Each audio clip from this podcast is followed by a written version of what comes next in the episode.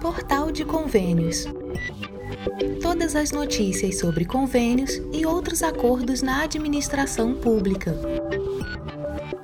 Olá, este é o podcast do Portal de Convênios, um resumo semanal das principais notícias do âmbito da administração pública para você se manter informado em poucos minutos. Campanha Nacional de Vacinação contra Poliomielite e de Multivacinação já começou. Os pais e responsáveis de bebês, crianças e adolescentes menores de 15 anos de idade devem ficar atentos. A campanha nacional de vacinação contra poliomielite e de multivacinação deste ano já começou. Ao todo, a mobilização vai envolver cerca de 40 mil postos de vacinação do SUS em todo o país. Para a multivacinação, a intenção é proteger a população e aumentar a cobertura vacinal contra doenças que podem ser evitadas por vacinas e atualizar a caderneta de vacinação. Para a campanha de poliomielite, a intenção é proteger a população menor de 5 anos de idade contra a paralisia infantil. A caderneta de vacinação comprova a situação vacinal e, para gestores, é uma ferramenta de grande importância para o acompanhamento da saúde infantil os postos vão ofertar as vacinas do Calendário Nacional de Vacinação, do Programa Nacional de Imunizações, o PNI. Além da proteção contra a poliomielite, serão administradas vacinas contra doenças como sarampo, cachumba, rubéola, hepatite A, febre amarela e HPV.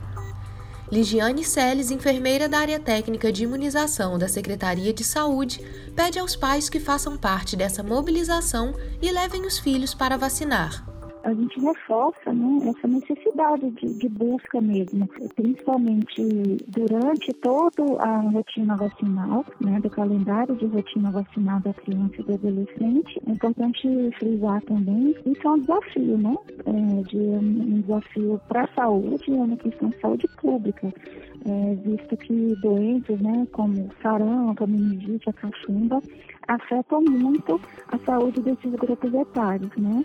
E também são importantes transmissores dessas doenças. Para gestores e especialistas em saúde, é preciso proteger a população e impedir quedas da cobertura vacinal infantil.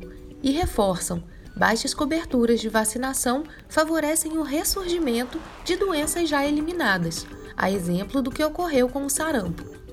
Ethel Maciel, médica epidemiologista e professora da Universidade Federal do Espírito Santo, explica mais. Estávamos sem casos de sarampo no Brasil, com a recirculação do vírus, nós tivemos casos nos últimos anos, inclusive óbitos por sarampo, o que é algo muito grave. Fundamentais que nós tenhamos altas coberturas vacinais, que significa atingir um percentual grande da população para a faixa etária indicada, né, para cada vacina. Em geral, a meta de vacinação ela está entre 90% e 95% do público-alvo que deve ser vacinado.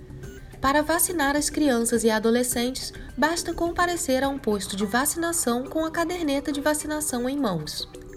Quanto ao sarampo especificamente, o Ministério da Saúde ativou uma sala de situação para monitorar a circulação do sarampo no país. Segundo a pasta, Amapá, Rio de Janeiro e São Paulo registram surto da doença. Por meio da sala, o órgão vai adotar estratégias para tentar interromper a circulação do vírus do sarampo e eliminar a doença do território nacional. A infectologista Silvia Lemos afirma que o crescente número de casos da doença era esperado após inúmeros alertas das autoridades de saúde a respeito da maior circulação do vírus, primeiramente na Europa, e da baixa adesão da população às campanhas de vacinação. Com a chegada da pandemia da Covid-19, a prevenção contra o sarampo ficou em segundo plano. Quando a pandemia do Covid chegou, o que é que aconteceu? Todas as pessoas esqueceram as outras doenças, todas as pessoas esqueceram as outras vacinas. Durante o ano passado, foi realmente refeita a vacina de gripe, não só de Covid, e também a de sarampo. E a adesão foi muito baixa. Portanto, o resultado que nós estamos vendo agora é simplesmente da não adesão das pessoas a uma vacina antiga. O sarampo é uma doença infecciosa grave que pode levar à morte. A transmissão ocorre quando a pessoa doente tosse, fala, espirra ou respira próximo de outras pessoas. A única forma de evitar o sarampo é tomando a vacina. A especialista reforça, no entanto, que não basta apenas as autoridades de saúde fazerem a sua parte. Estimular as pessoas a irem se vacinar é o que se pode ser feito, mas a decisão de levar seu filho para tomar qualquer que seja a vacina, especialmente o do sarampo nesse caso, vai depender de cada um de nós, como sempre. Nem sempre as políticas institucionais resolvem problemas que exigem mudanças de comportamento, que exigem atitudes. O Ministério da Saúde diz tratar a vacinação contra a doença como prioridade. Na campanha de multivacinação de 2022, é ofertada a dose da vacina tríplice viral, que protege contra o sarampo, a cachumba e a rubéola. Saiba como realizar arredondamento na planilha orçamentária na plataforma Mais Brasil. O Departamento de Transferências da União divulgou o comunicado número 31 de 2022 com esclarecimentos sobre a forma de arredondamento na planilha orçamentária da plataforma Mais Brasil. O comunicado vem em resposta a diversos questionamentos sobre divergências entre valores gerados pela planilha orçamentária, constante na aba de verificação do resultado do processo licitatório da plataforma Mais Brasil, e as planilhas dos valores de aceite da licitação registrados na plataforma Mais Brasil. Primeiramente, demonstra-se que a planilha orçamentária é construída com itens, macroserviços e subitens, serviços. Posteriormente, cada serviço é subdividido em frente de obras. O arredondamento é realizado dentro de cada uma das frentes de obra de determinado item de serviço da planilha orçamentária. Os preços e as quantidades são arredondados para duas casas decimais antes da operação de multiplicação, na planilha orçamentária do módulo Projeto Básico Termo de Referência, no preço unitário, resultado da multiplicação do custo vezes BDI, também há o arredondamento para duas casas decimais antes da multiplicação pelas quantidades por frente de obra. O resultado da operação de multiplicação quantidade de cada frente de obra vezes preço, é arredondado para duas casas decimais antes da soma dos preços totais de cada frente por item de serviço. Isto é, a plataforma não realiza a soma das quantidades das frentes e depois multiplica pelo preço do item de serviço, para então arredondar o valor do resultado da multiplicação. No site do portal de convênios, você confere maiores detalhes e também exemplos sobre como são feitos os arredondamentos. Acesse portalconvênios.com e confira. Eleições 2022. Prazo para solicitar voto em trânsito terminou esta semana. O eleitor que não estará perto de seu local de votação no dia da eleição, marcada para 2 de outubro, pode solicitar votar em trânsito em outra localidade do país, mas só se preencher um cadastro prévio e indicar onde pretende votar. O prazo ficou aberto por quase um mês e se encerrou na última quinta-feira, 18 de agosto. O mesmo prazo era válido para a votação em eventual segundo turno, em 30 de outubro. Ao solicitar voto em trânsito, o eleitor pode informar qualquer cidade do país com mais de 100 mil habitantes para votar. Contudo, há diferenças de acordo com o estado em que se vota. Caso esteja no mesmo estado de seu domicílio eleitoral, o eleitor poderá votar para os cargos de presidente, governador, senador, deputado federal e estadual ou distrital. Já se estiver em outro estado, poderá votar somente para presidente da República é possível solicitar o voto em trânsito em apenas um ou nos dois turnos de votação. É permitido, inclusive, votar em trânsito numa localidade no primeiro turno e em outra no segundo turno. Os locais habilitados a receber o voto em trânsito podem ser conferidos no portal da Justiça Eleitoral. O requerimento para votar em trânsito, porém, deve ser feito somente de forma presencial, diretamente em qualquer cartório eleitoral é indispensável levar documento oficial com foto. não é possível votar em trânsito fora do Brasil. Eleitores com título registrado fora do país, porém, podem votar em trânsito para presidente em alguma localidade do território nacional, caso se encontrem dentro do Brasil. Para quem perdeu o prazo este ano, a dica da possibilidade de voto em trânsito fica para as próximas eleições. Segundo Paulo Guedes, teto do ICMS pode ser revisto se houver perda de receita dos estados. A equipe econômica poderá rever o teto do Imposto sobre a Circulação de Mercadorias e Serviços, o ICMS, caso os estados provem perda de arrecadação, disse o ministro da Economia, Paulo Guedes. Ele participou na terça-feira, 16 de agosto, de audiência de conciliação entre estados e a União, promovida pelo ministro Gilmar Mendes, relator do caso no Supremo Tribunal Federal, o STF. A participação de Paulo Guedes não estava prevista na agenda oficial. Durante o discurso, o ministro disse que as unidades da federação continuam com o caixa cheio e que eventuais perdas de receita com a fixação do teto do ICMS poderão resultar numa revisão da proposta. Em junho, o Congresso aprovou a fixação do teto do ICMS de 17% a 18% sobre combustíveis, energia elétrica, transportes e comunicações. O Comitê Nacional de Secretários de Fazenda, o CONCEFAZ, que representa as secretarias estaduais de Fazenda, rechaça a versão do governo e alega que as unidades da federação perderão 92 bilhões de reais por ano com o teto. Segundo Guedes, a redução de impostos indiretos que incidem sobre o consumo, como o ICMS, está sendo compensada pela falta de correção da tabela do imposto de renda, cuja receita é partilhada com estados e municípios. Ele afirmou que a arrecadação de imposto de renda está subindo bastante, o que acaba equilibrando a balança. O ministro da Economia voltou a afirmar que as desonerações em vigor neste ano visam a repassar para a população a arrecadação extraordinária com a recuperação da economia. Ele ainda negou existir qualquer conflito entre a União e os estados.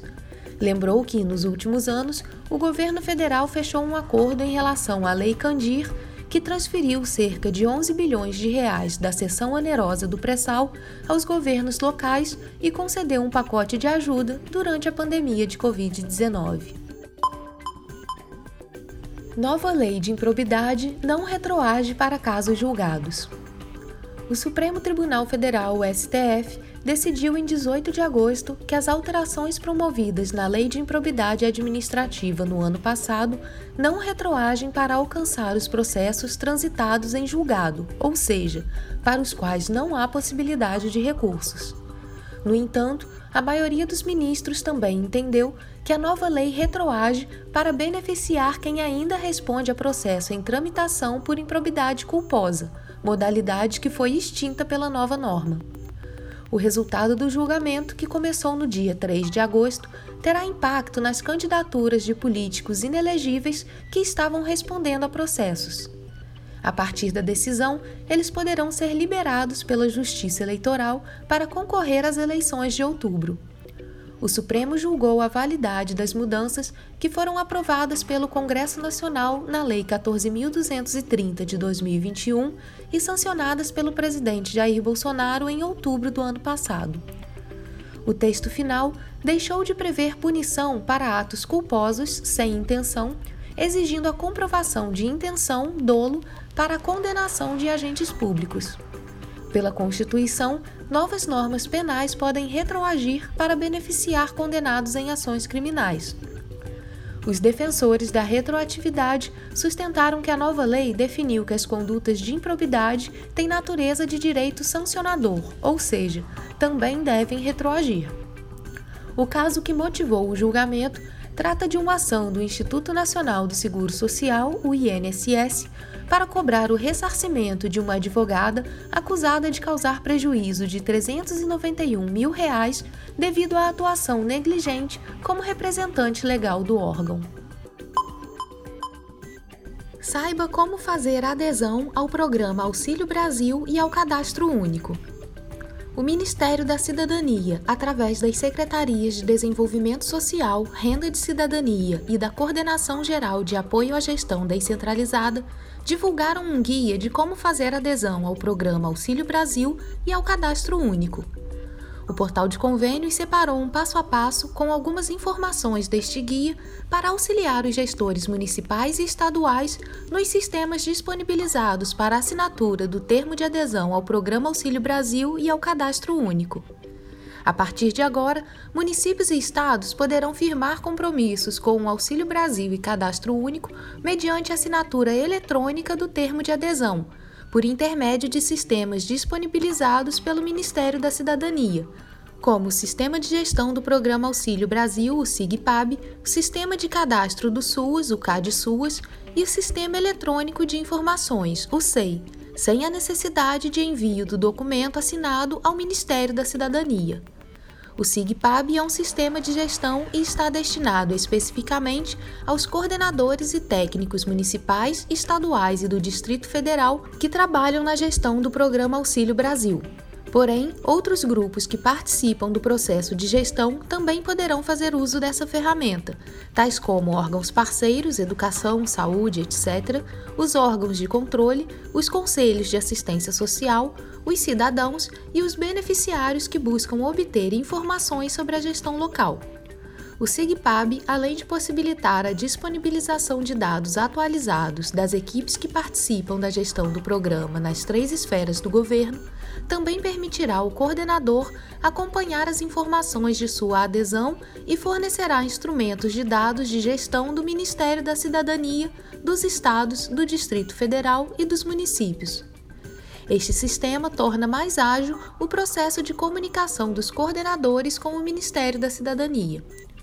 O aplicativo do termo de adesão tem como objetivos atualizar, cadastrar, consultar, controlar e gerir as informações referentes à gestão municipal, estadual e distrital da prefeitura, prefeito, governo, governador, dados de coordenação, equipe de coordenação, coordenação intersetorial e controle social.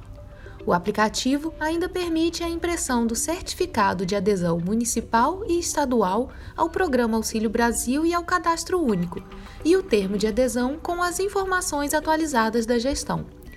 Para conferir o passo a passo da adesão com todos os detalhes e imagens das telas dos sistemas, acesse portalconvênios.com. Você ouviu mais um podcast do Portal de Convênios, te atualizando sobre projetos, prazos e ações em administração pública. Continue se informando em nosso site portalconvênios.com. Até a próxima!